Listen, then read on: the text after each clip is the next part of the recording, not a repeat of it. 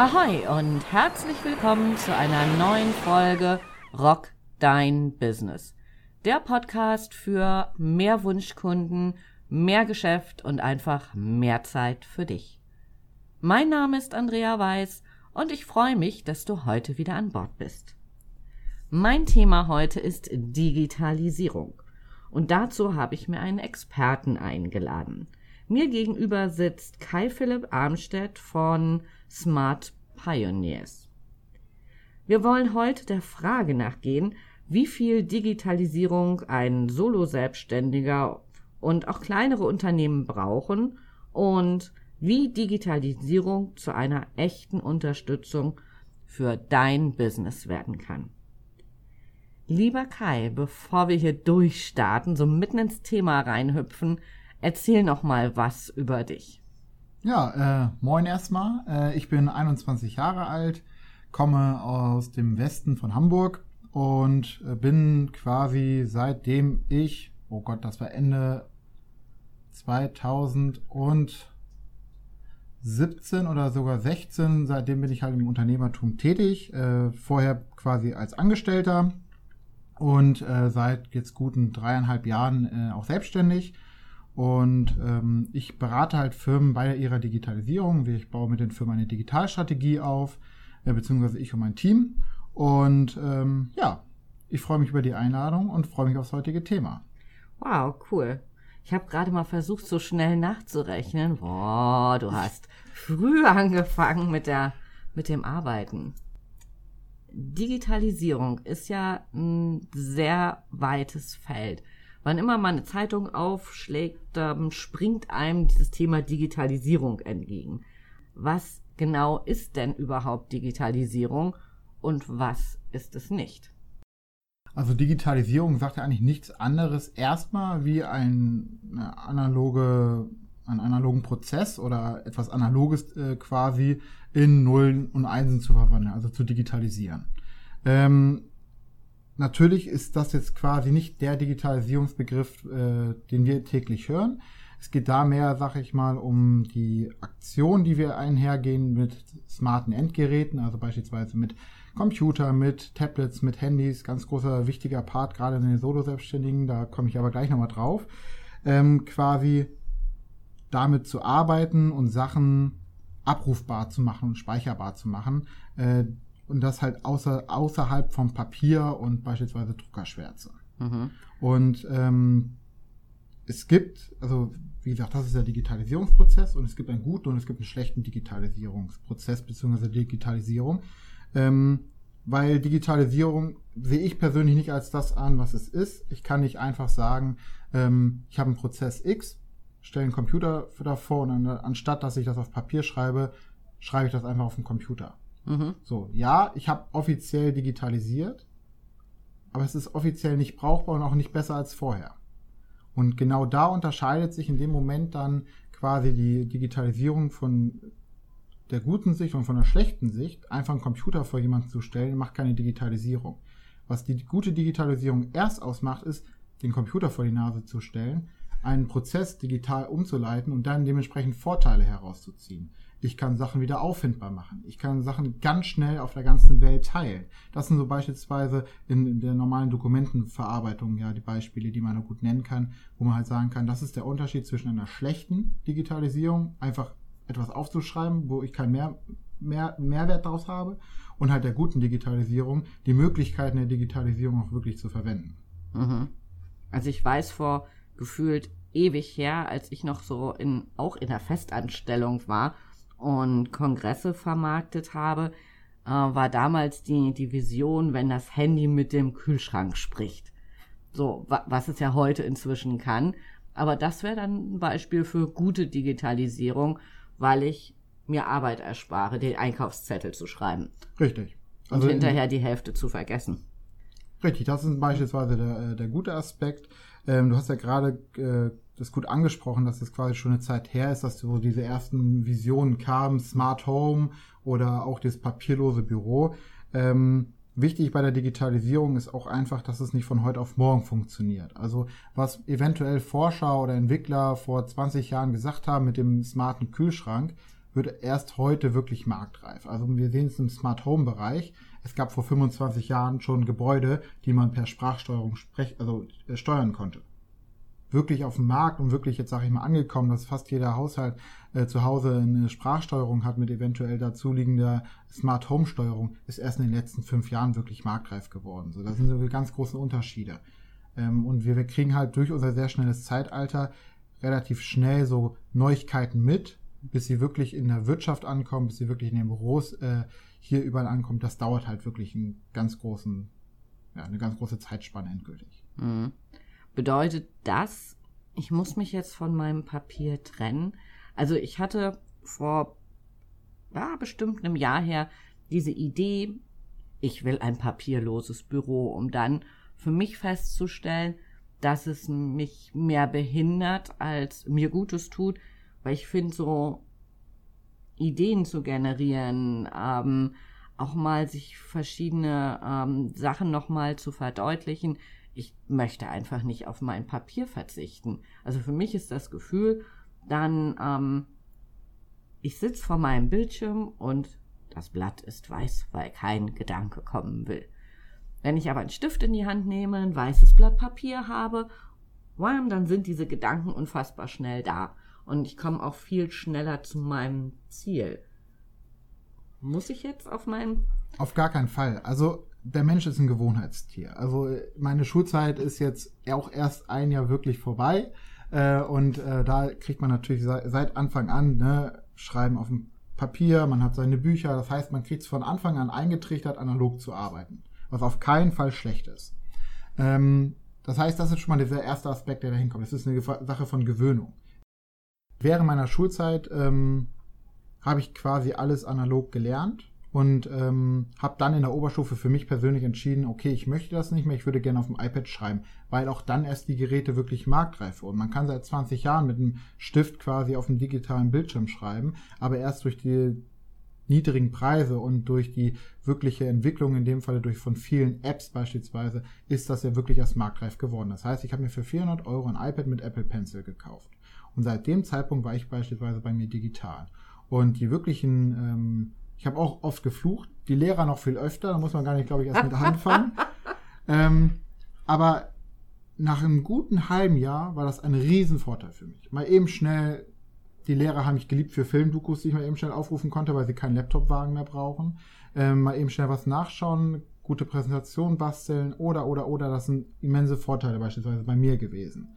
Ähm, was wichtig aber hinter dem allen ist, ist quasi ein Konzept zu haben. Ich kann nicht einfach sagen, alles, was ich auf Papier mache, mache ich jetzt digital. Das funktioniert so nicht. Ich kann keine 1 zu 1 Übertragung machen. Das heißt, man muss überlegen, okay, wie kann ich meine, in dem Fall Prozesse optimieren, und auch so anpassen, dass es digital gut funktioniert und mir trotzdem noch Mehrwert schaffen.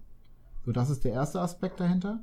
Und der zweite Aspekt, der ganz wichtig ist, Papier wird es auch noch in 100 Jahren geben, wird es auch noch in 200 Jahren geben. Ich habe immer so ein gutes Beispiel aus einer Bank. Ich meine, ich habe die äh, Gründung ja jetzt mehrmals schon durch, sag ich mal, und man kriegt immer so einen riesen Batzen Papier dahingelegt.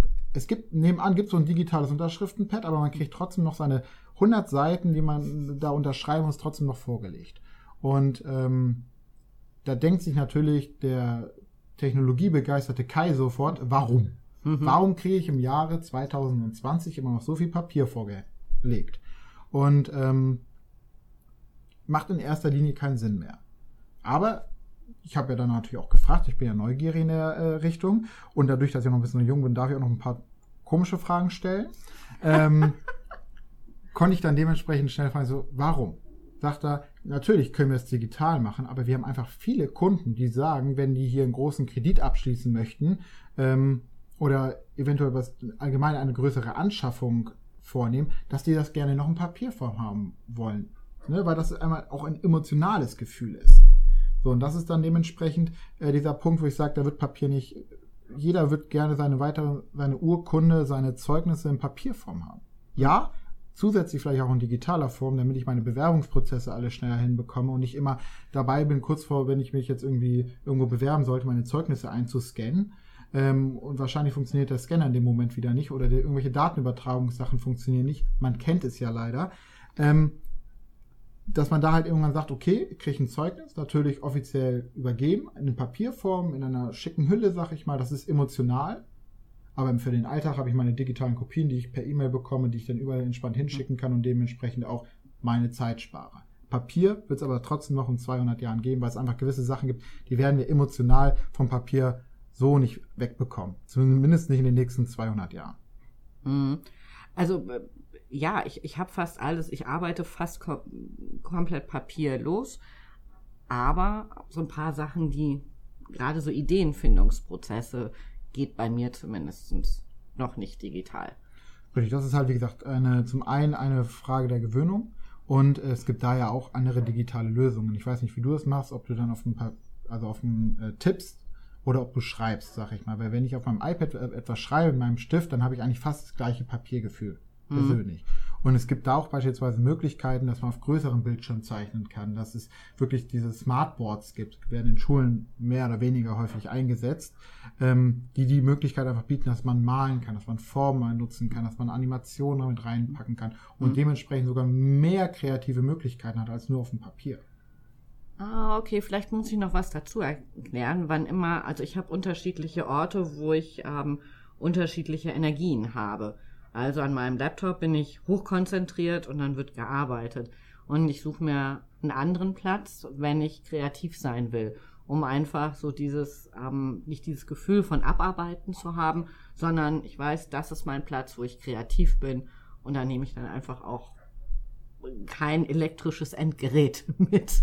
Äh, kann ich absolut nachvollziehen. Das ist bei mir quasi, weil ich ja nebenbei noch studiere, genauso, dass ich quasi einen Ort habe, wo ich studiere, jetzt momentan im Online-Semester. Ähm, und ich habe andere Orte, da arbeite ich und ich habe auch nochmal ganz andere Orte, da bin ich quasi auch kreativ. Der Vorteil, mhm. den ich halt habe, ich habe ein kleines Gerät, in dem Fall den Laptop, und kann dementsprechend bin komplett mobil und habe quasi meinen Arbeitsplatz in den jeweiligen Situationen immer angepasst. Ich habe beispielsweise auf meinem Arbeitsschreibtisch habe ich zwei große Bildschirme stehen, womit ich entspannt arbeiten kann, wo ich meine E-Mail-Übersichten anzeigen lassen kann, womit ich ähm, ja die Konzepte schreiben kann ähm, mein Uni-Schreibtisch beispielsweise, ja, da ist beispielsweise auch um einiges mehr Papier vorhanden, weil man dann sich dann doch mal eine Zeichnung machen muss oder mal eben schnell eine mathematische Formel ausrechnen muss. Das sind, Beispiels, das sind Beispiele, da kann man digital gar nicht so schnell arbeiten, erst recht nicht direkt in der Vorlesung. So, das heißt, aber trotzdem habe ich meinen Laptop da, mhm. den ich beispielsweise nur einen kleineren Bildschirm anschließen kann. Das heißt, ich bin da weniger fokussiert auf meine beiden großen Bildschirme. Und auch in meiner kreativen Ecke beispielsweise, da habe ich gar keinen Laptop mehr, weil ich da beispielsweise nur mein iPad mit dabei habe, weil ich da mal eben schnell eine Zeichnung draufpacken kann oder mal ein bisschen mit Farben arbeiten kann, mir mal einen Ablauf schildern kann. Oder auch wenn ich im Kundenmeeting beispielsweise bin, laufe ich ganz oft nur mit dem iPad rum, sag ich mal, oder mit dem Laptop, habe die Daten aber trotzdem noch an den anderen Orten dabei. Und das ist ein Riesenvorteil der Digitalisierung, dass man alles ortsunabhängig betreiben kann. Ne? Dieser typische, ach Mist, ich habe jetzt ein Kundenmeeting und muss ein Ordner irgendwie mitholen und der ist aber leider gerade in dem und dem Büro, weil ich eventuell zwei Büros habe, ähm, ist das eigentlich so die Vorhersage für eine Riesenkatastrophe. Ja, kenne ich. Was uns aber zur zweiten Frage bringt, du hast gerade schon so schön gesagt, es gibt gute und schlechte Digitalisierung. Und wir haben uns ja so ein bisschen so dran rangeschlängelt an die zweite Frage. Was brauchen Solo-Selbstständige, und kleine Unternehmen denn wirklich im Meer der Möglichkeiten? Die Frage bekomme ich oft gestellt, beziehungsweise das ist dann auch eine ganz schnell eine Kostenfrage. Die kommen, also die Unternehmen und auch die Solo-Selbstständigen, die kommen dann zu uns und sagen, wir würden, würden gerne ausprobieren, wir hätten gerne Lust darauf, aber wir wollen jetzt keine 100.000 Euros ausgeben. So, das ist in dem Moment äh, ein Clou von uns, dass wir erstmal sagen können, okay, erstmal ganz entspannt hinsetzen, trinken Sie mal einen Schluck Wasser, wird nicht so teuer werden, weil dank Cloud, dank moderner äh, Software, dank den immer kleiner werdenden Geräten, wir reden hier in dem Fall auch von Mobilgeräten, Smartphone, Tablet, jeder, man sagt etwa, jeder, also zwei Drittel aller Website-Aufrufe, die man auf eine normale Website generiert, sind mittlerweile mobil. Das, mhm. Oder auch Google, ähm, neuerdings nach Corona planen sie es, beziehungsweise jetzt sind sie gerade schon in der Umsetzung, äh, gibt dir eine schlechtere Bewertung auf, also Ranking bei Google, wenn du nicht mobil optimiert hast. Kurzum, die Geräte werden alle immer kleiner. Ähm, man hat da seine ganzen Server, seine ganzen ähm, Netzinfrastruktursachen gar nicht mehr im Büro und dementsprechend ist es gar nicht mehr so viel. Um wirklich eine Digitalisierung voranzuschreiten, meiner Meinung nach, ähm, das ist natürlich immer von Arbeitsplatz zu Arbeitsplatz ein bisschen unterschiedlich, braucht man eigentlich mittlerweile nur noch einen einfachen Rechner oder je, sogar nach, je nach Arbeitsplatz einfach nur ein Tablet mit Stift. So ein Smartphone haben wir mittlerweile alle, das ist quasi so ein bisschen das, die Grundvoraussetzung, aber eigentlich braucht man echt wenig mehr und da sollte man auch keine Angst mehr haben, dass man irgendwie da mit immensen Gebühren zusammenarbeitet. Mittlerweile ähm, gibt es sogar die, die Entwicklung in die Richtung, dass man wirklich sagt, selbst rechenintensive Prozesse. So, ich studiere selber Maschinenbau. Ähm, wir haben da große CAD-Rechner stehen. Ähm, selbst die braucht man mittlerweile im Büro nicht mehr, weil das in der Cloud gerendert wird. Das heißt, ich kann da immense äh, Kosten sparen und äh, brauche keinen eigenen IT, äh, ITler mehr, der mir meinen Server regelmäßig quasi äh, irgendwie reinbekommt. Wenn mein neues Gerät dazukommt, dann logge ich mich da einfach mit meinen Login-Daten ein und das ist keine riesen, sag ich mal, so eine, so eine so ein schwarzes Loch an Wissen, so, oh Gott, was passiert da jetzt und wie viel muss ich jetzt haben? Nee, man muss mittlerweile nicht mehr viel Geld ausgeben. Man muss mittlerweile auch nicht mehr so viele Programme haben. Und auch die Dokumentation über die Programme ist mittlerweile durch einfach YouTube und Co., sag ich mal, bei den Großen so gut geworden, dass man da auch beispielsweise viel im Selbstsupport quasi lösen kann. Und die Programme sind ja auch einfacher geworden. Also die Intention von vielen Software-Designern ist es ja, Programme möglichst einfach zu machen. Es gab mal eine ganz lange Entwicklung, wo man gesagt hat, oh, neue Funktion, neue Funktion, neue Funktion. Und jetzt ist die Entwicklung quasi so ein bisschen zurück, so, ja, okay, wir können gerne neue Funktionen haben, aber unsere Übersicht muss erstmal radikal wirklich runterge, ja, runtergeschreddert werden, weil zu viele Buttons, zu viele Möglichkeiten schüchtern einen total ein und endgültig nutzt es keiner. Hm. Ähm, werde bitte noch mal ein bisschen konkreter. Die Frage ja, was brauchen Solo-Selbstständige und kleine Unternehmen wirklich? Also meiner Meinung nach nur noch einen einfachen Laptop. Okay. Und eine äh, gute, gutes Datenfundament quasi. Also das heißt irgendwo eine, eine Speicherplatte, die am im besten Falle nicht im eigenen Haushalt steht, sondern eventuell sogar die Cloud-Lösung zu äh, favorisieren und was man noch dazu braucht, ganz wichtig, ist Internet. Also heutzutage Laptop, Internet und irgendwo eine Cloud und dann sage ich persönlich, hat man eigentlich 95 Prozent aller Wünsche, die man quasi hat äh, als Unternehmer, abgedeckt damit. So, jetzt habe ich meinen Laptop, ich habe ähm, ein neues Smartphone, ich habe ähm, noch ein Tablet dabei damit alleine ist es ja nicht getan. Also das ist ja noch nicht Digitalisierung, das sind fröhliche Endgeräte. So, was brauche ich denn jetzt? Und das wäre meine nächste Frage. Ähm, wie kann mich Digitalisierung im täglichen Business unterstützen? Also was genau brauche ich dafür? Brauche ich Online-Terminkalender? Brauche ich jemand, der den, den Support übernimmt für, für meine Website. Ähm, ich weiß, bevor es dich gab in meinem Leben, ähm, habe ich ziemlich viel Zeit mit diesen Dingen verbracht, die, die, die mich in den Wahnsinn getrieben haben, wenn meine Website irgendwas hatte. Also, was wir immer unseren Leuten sagen, unseren Kunden sagen, ist einfach, ihr braucht erstmal ein Konzept. Man muss, das muss nicht besonders detailliert sein, aber man mhm. muss nur einmal kurz gucken, okay, welche Aufgaben habe ich gerade überhaupt im Unternehmen? Gerade bei den Solo-Selbstständigen ist es entweder einmal das eigene Produkt bzw. die Dienstleistung, man hat eine Buchhaltung, man hat einen Sales-Bereich, Bereich, AK, man ist ja solo selbstständig, also muss man irgendwie Akquise betreiben. Ähm, man hat damit dementsprechend die Kontaktverwaltung und das war es ja eigentlich schon. So, und man muss jetzt überlegen, ähm, wie kriege ich diese Punkte quasi digital am besten benutzt. Viele haben ja einen Steuerberater, äh, so dieser typische Gang zum Steuerberater, weil ich alle meine Belege abgeben muss beispielsweise.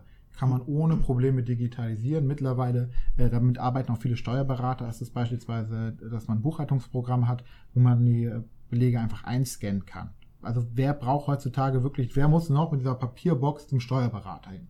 So, das ist beispielsweise immer so ein Ding, wo ich sage, das ist so einer der einfachsten Möglichkeiten, zumal man da auch immer direkt einen Experten hat, weil der Steuerberater in dem Moment auch dort sich schon gut auskennt, weil die alle digital arbeiten mittlerweile. Das nächste ist, wie gesagt, ein gutes Fundament. Das kann eine Cloud sein von den großen Anbietern, Microsoft, Google beispielsweise, die mit ihren äh, Arbeitsbereichen ja sowieso reinkommen und auch da eine große Produktmanschette quasi aufgebaut haben. Ne? Man hat seine Office-Programme, man hat seine Kontaktprogramme, man hat sein Kontaktbuch und äh, man hat dementsprechend noch seine äh, Dateien einfach, seine Dateiverwaltung. So, das heißt, eigentlich brauche ich mittlerweile nur noch zwei Programme.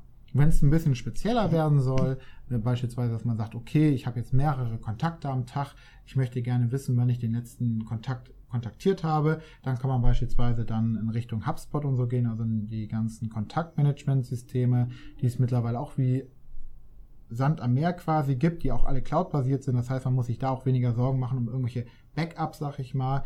Ähm, weil die sind da, sag ich mal, in dem Fall so gesichert, dass man kein eigenes Backup mehr machen muss.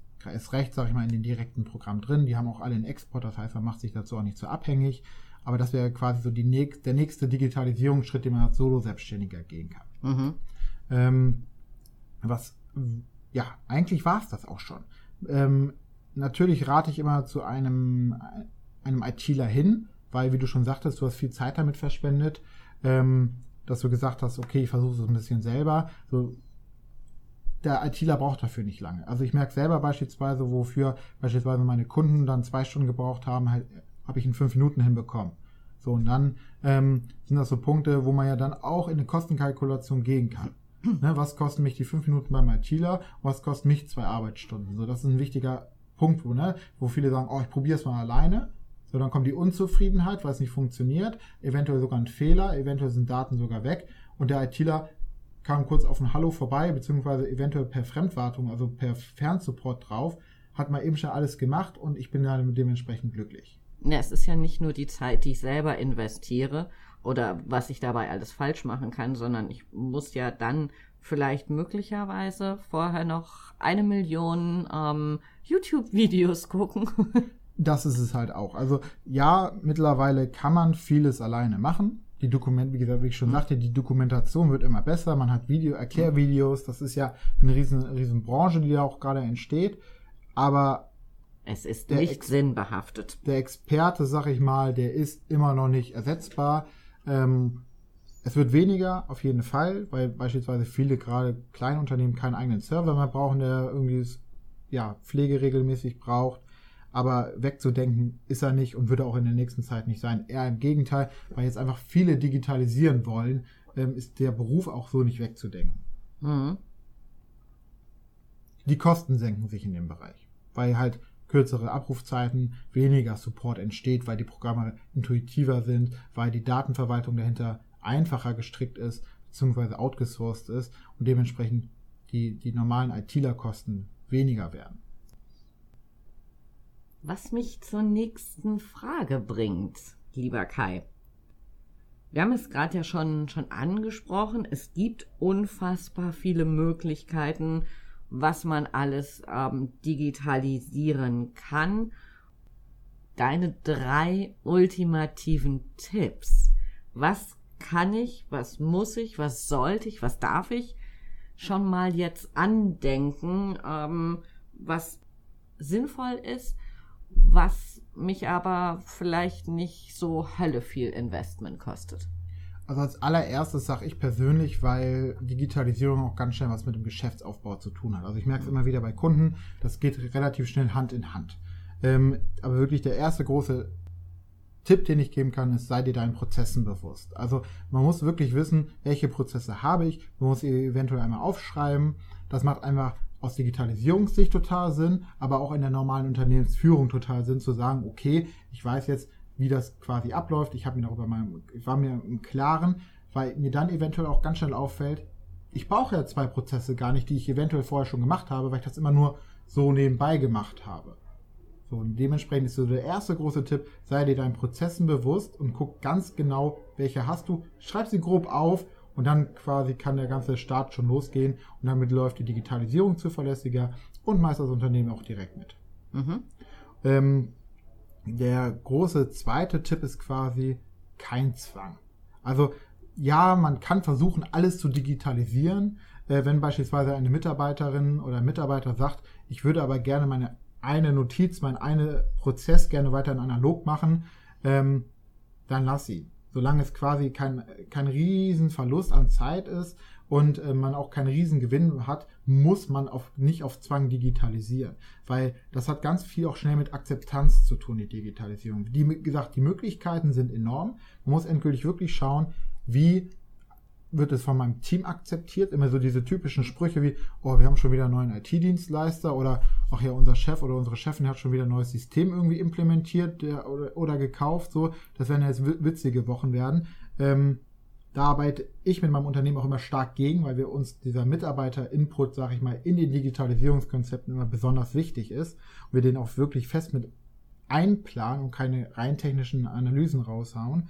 Ähm, zeigt aber auch immer wieder, dass man irgendwelche Mikroprozesse, wo man eventuell nur zwei Sekunden spart, erstmal gar nicht so digitalisieren muss.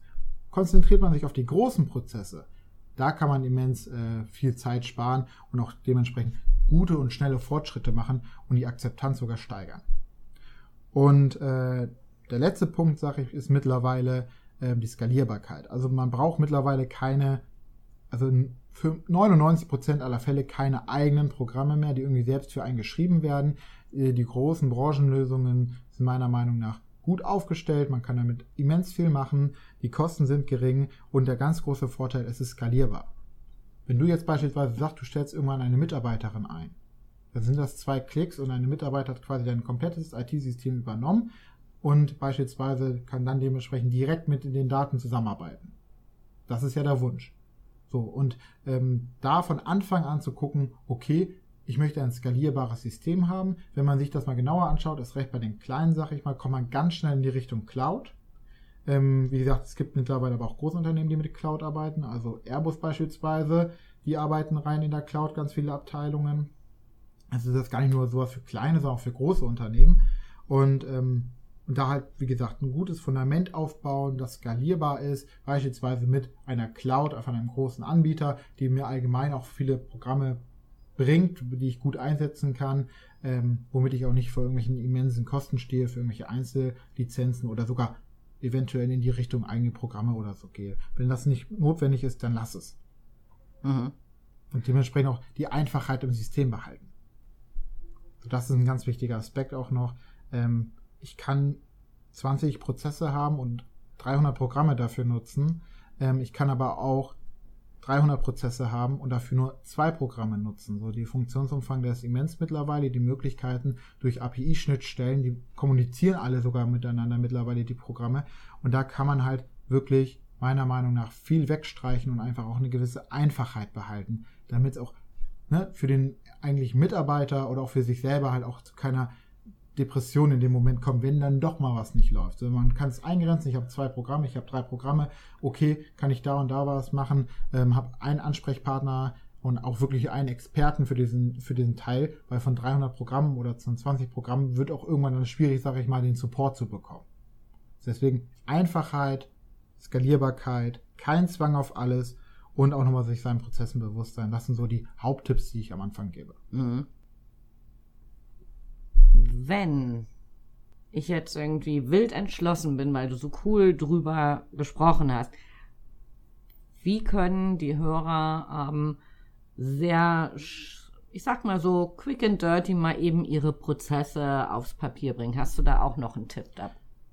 Einfach mal das aufschreiben, was man macht. So, also es ist ja quasi ein Unternehmen ist etwa immer gleich aufgebaut. Wir machen ja auch immer die Ist-Analyse. So, hm. man hat in einem normalen Unternehmen, wenn man sich das jetzt mal so ganz auf Papier vorstellt, man hat einen Einkauf, man hat eine Produktion, man hat einen Verkauf, man hat ein Marketing, man hat die Buchhaltung, man hat die Geschäftsführung, äh, man hat eventuell noch das Qualitätsmanagement, dann kommt man ganz schnell, sage ich mal, in Prozesse rein, ne, man im Sales-Bereich, so kurzum, ich habe schon eine ungefähre Prozessanalyse in dem Moment quasi fast gemacht, beziehungsweise mir eine Übersicht gebastelt. So, wenn ich dann die Übersicht habe, beispielsweise über die Buchhaltung, wenn ich sage, das ist ein ganz großer Aspekt in meinem Unternehmen, dann gucke ich wirklich nur auf die Buchhaltung und schaue, was mache ich da überhaupt? Okay, ich mache quasi gar nichts, weil der Steuerberater alles macht. Meine Rechnungen wie auch meine Belege gebe ich dem Steuerberater, der macht das alles fertig. So, dann habe ich in dem Moment die Buchhaltung quasi schon fertig gemacht. Ich hab, weiß über den Prozess Bescheid. Was wichtig dabei ist, gerade wenn man auch mit der Digitalisierung das machen möchte, ist sich auch aufzuschreiben, nicht nur, dass man es macht, sondern auch, wie man es macht. Mhm. Das heißt in dem Moment, okay, ich habe analoge meine, meine Belege und die gebe ich zur, zum ähm, Steuerberater. Also den Schuhkarton. Den, den typischen Schuhkarton. Also ich kenne viele Geschäftsführer, die das auch immer noch so machen. Die werden sich davon auch nicht abbringen lassen, weil sie sagen, das ist einfach für mich eine Kultur. Mein zusammengeschusterten, schon viel zu oft verwendeten Schuhkarton für meine Belege mitzunehmen. Aber das ist einfach Kultur. Dann trinke ich einen Kaffee mit Steuerberater. So, das sind Prozesse, die müssen auch nur teildigitalisiert werden. Ne? Da geht man damit ganz schnell ins Emotionale rein. Aber auf jeden Fall ähm, einfach sich über Punkte basteln und sich dann da in die jeweiligen Prozesse wirklich unten reinarbeiten, wenn man Mitarbeiter hat, die unbedingt mit ins Boot holen. Aus der Geschäftsführerabteilung zu gucken, okay, ich mache das jetzt so, ich mache das jetzt so, ich mache das jetzt so, ähm, ist bei weitem nicht so effizient, selbst bei einem Zwei-Mann-Unternehmen oder bei einem Drei-Mann-Unternehmen, als wenn man sagt, hör mal mal zu, du bist ja zuständig für den Verkauf, sag mal, was machst du da genau? Oder beziehungsweise ich habe das und das geplant, was sind deine Wünsche, was sind deine Prozesse? Meist ist das eine Sache von fünf Minuten, dass sie sagen, okay, das mache ich, das mache ich, das mache ich. Immer so. Und so ein, zwei Sachen werden immer separat laufen, weil das individuelle Sachen sind. Die muss man auch nicht aufschreiben. Es geht ja darum, in der breiten Zeit, in der breiten Masse Prozesse zu optimieren und nicht einen individuellen Einzelprozess. Mhm. Das heißt, jemand, der auf meiner, über meine Website kommt, ähm, der ein Angebot haben will, mit dem ich dann spreche, wo wir das Angebot vielleicht nochmal feintunen, der dann mein Kunde wird, bis hin zu ähm, alles, was in dem Projekt passiert, was im Coaching passiert, bis zur Rechnungsstellung, ist ja ein schicker Prozess, Richtig, der durchläuft ja. und den kann man dann wunderbar digitalisieren. Ja, also ich habe da auch ein Beispiel bei, äh, zu. Wir haben eine Ernährungsberaterin quasi ein Digitalkonzept für sie erstellt und da war es der Fall, dass die äh, ein Vorab-Frageprotokoll geschickt hat, damit sie halt einfach Informationen vorher bekommt. So. Und äh, das Problem dabei war einfach, sie hat es geschickt, zwischenzeitlich sogar per Post an manche äh, Kunden, einfach aufgrund des Alters, ist auch so ein Faktor. Ne? Man kann nicht alles auf Zwang machen. Wenn der Kunde halt 90 ist, dann, dann funktioniert das nicht. Obwohl ich auch 90-Jährige kenne, die wirklich äh, digital unterwegs sind äh, und die auch absolut meinen Respekt dafür haben. Ich will mich selber nicht als 90-Jährigen sehen, weil ich glaube, dann bin ich nicht mehr so innovativ freudig wie heute. Ich versuche es aber. Ähm, du hast ja noch, noch, drei Tage Zeit dafür. Ja, ich ne? habe noch ein bisschen Zeit dafür. Ähm, nee, aber auf jeden Fall hat sie diese Vorab, ab, dieses Vorab-Frageprotokoll hat sie per Mail verschickt und die häufigste Rückmeldung war, was hat der Kunde gemacht? Er hat es per Mail bekommen, ausgedruckt, ausgefüllt, wieder eingescannt und per Mail zurückgeschickt. Ja, kenne ich. so, dann haben wir gesagt, in dem Falle Petra heißt sie. Petra, das kriegen wir ganz, ganz schnell, ganz einfach und auch sehr kostengünstig minimiert, haben quasi eine Google-Formularabfrage gemacht, die kriegen da einfach per Link zugeschickt, die können das auf ihren Geräten öffnen, komplett auch systemoffen öffnen, das heißt, ich kann auf dem Windows-Computer öffnen, ich kann auf dem Tablet öffnen, ich kann auf jedem Handy öffnen und es passt sich der Bildschirmgröße an und hat das ausgefüllt, abgeschickt, fertig. Kurzum, in dem Moment hat man natürlich als Unternehmen weniger Prozesse oder weniger Zeit bis auf den elendigen Prozess, das wiederum zu digitalisieren, weil man es irgendwie seinen Akten reinbekommen möchte. Ähm, da hat man in dem Moment dann wirklich unheimlich auch einfach dem Kunden gemacht. So, wenn ich sehe äh, bei manchen Ärzten, dass ich da immer wieder das Gleiche ausfüllen muss, sag ich mal, obwohl der gerade meine äh, Krankenkarte durchgezogen hat. Ich muss auf jedem Protokoll meinen Namen draufschreiben. Ich so, der hat doch meinen Namen. Warum, ne, zumindest, das ist auch so ein Teil digitaler Prozess beispielsweise. Warum muss ich immer wieder meinen Namen aufschreiben? Damit du ihn nicht vergisst. Richtig, damit ich ihn nicht vergesse. So, aber das sind so Beispiele, ähm, wo man dann ganz einfach, ganz kostengünstig quasi so ein digitales Formular machen kann, wie man es halt auch von Kontaktformularen auf Webseiten kennt. So rein theoretisch kann man das ja abändern, wie man möchte. Dann frage ich halt nach Vorerkrankungen, dann frage ich nach Blutgruppen, dann frage ich nach ähm, Essenswünschen oder nach anderen Problemen oder nach Wünschen und kann dementsprechend es wirklich ganz schnell, ganz einfach und gut digitalisieren und sehr kostengünstig digitalisieren, weil der Prozess quasi, also selbst das Arbeiten, sich zu überlegen, was möchte ich da jetzt reinhaben, das ist mittlerweile einfach gemacht. Die ganzen Systeme dahinter sind per äh, Drag and Drop quasi. Das ist wie, wie Lego-Stein basteln, endgültig beispielsweise mit den Fragen. In dem Moment haben wir mit Google Formularen gearbeitet. Ähm, ja, das ist wie Lego-Stein basteln. So, und alle sind glücklich, weil einfach massiv Zeit eingespart wird. Und in dem Moment dann auch Papier, was ja dann wiederum irgendwo auch dann sich in der Umwelt wieder bemerkbar macht. Mhm. Okay. Hast du vielleicht noch einen Tipp? Also ich weiß, ich habe im Vorfeld gesagt, drei wollen wir haben. Gibt es noch einen? man sollte immer versuchen, das, das hilft mir immer, beziehungsweise versuche ich immer zu transportieren, ist die Möglichkeiten, die wir durch die Digitalisierung, durch das Internet bekommen haben. Man hat auch Risiken, das möchte ich auf gar keinen Fall runterreden. Datenschutz ist ein wichtiger Aspekt. Es nervt unheimlich viele Leute. Er ist aber unheimlich wichtig. Ähm, und man muss auch Sachen kritisch hinter, ganz sicher hinterfragen, ist recht im Internet. Und wir werden auch damit viele Probleme noch bekommen. Aber grundsätzlich bin ich der Meinung, dass wir unheimlich viele Chancen haben. Und ich bin dadurch einfach unheimlich begeistert davon, dass wir halt so ein komplett neues Zeitalter reingehen.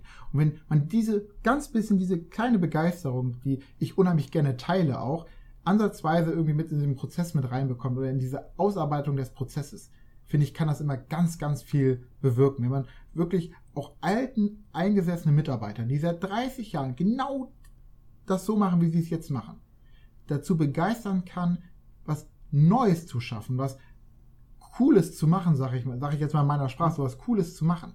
Und dass die dann wirklich mitziehen, weil das sind ja die Leute, die man mitzieht. Das heißt, Digitalisierung hat ganz viel emotional zu tun, mit dieser Begeisterung, die Möglichkeiten, die wir da einfach haben, auch zu nutzen.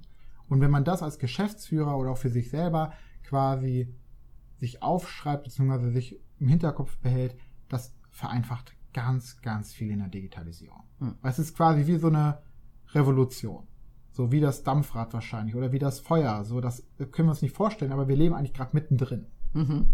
Ja, sehr, sehr cooles Schlusswort. Also, ähm, was soll, wie soll ich das in aller Welt denn toppen? Weil ne, das Thema Begeisterung für mich war mh, hm, Digitalisierung so die Überlegung, okay, wenn ich meine Prozesse im Griff habe, kann ich länger ähm, im Liegestuhl liegen und mir die Sonne auf die Nase scheinen lassen und Sommersprossen züchten. Also jeder hat ja so seine eigene Motivation, warum er das macht.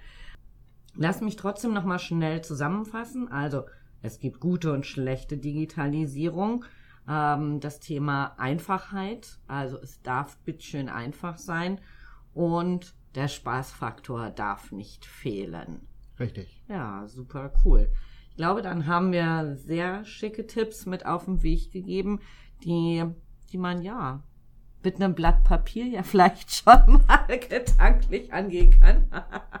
Nein, Entschuldigung, aber ich konnte nicht anders. Ja, aber genau das ist es halt, ne? wie gesagt. Ähm, ja, dann bedanke ich mich schön, dass du hier bist an der Elbe. Ich bedanke ähm, mich für die Einladung. Wir quatschen jetzt noch ein bisschen weiter, sagen aber, ähm, ja, schicken einfach mal schöne Grüße von hier.